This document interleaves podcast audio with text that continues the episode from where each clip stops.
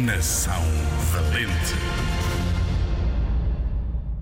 Olá, hoje vamos falar de um artista que pintou, desenhou, escreveu e declamou. Ena! José de Almada Negreiros nasceu em 1893 em São Tomé e Príncipe, que fica em África. Estudou em Coimbra e em Lisboa e mais tarde foi até Paris, a capital de França.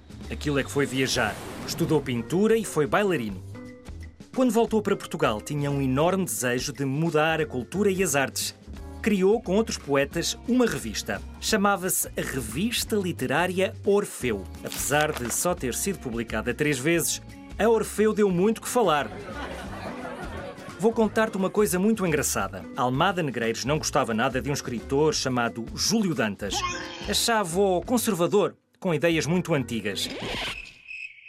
Por isso publicou uma coisa chamada o Manifesto Anti-Dantas. Pum! Saiu o Manifesto Anti-Dantas. Pim! Que grande escândalo!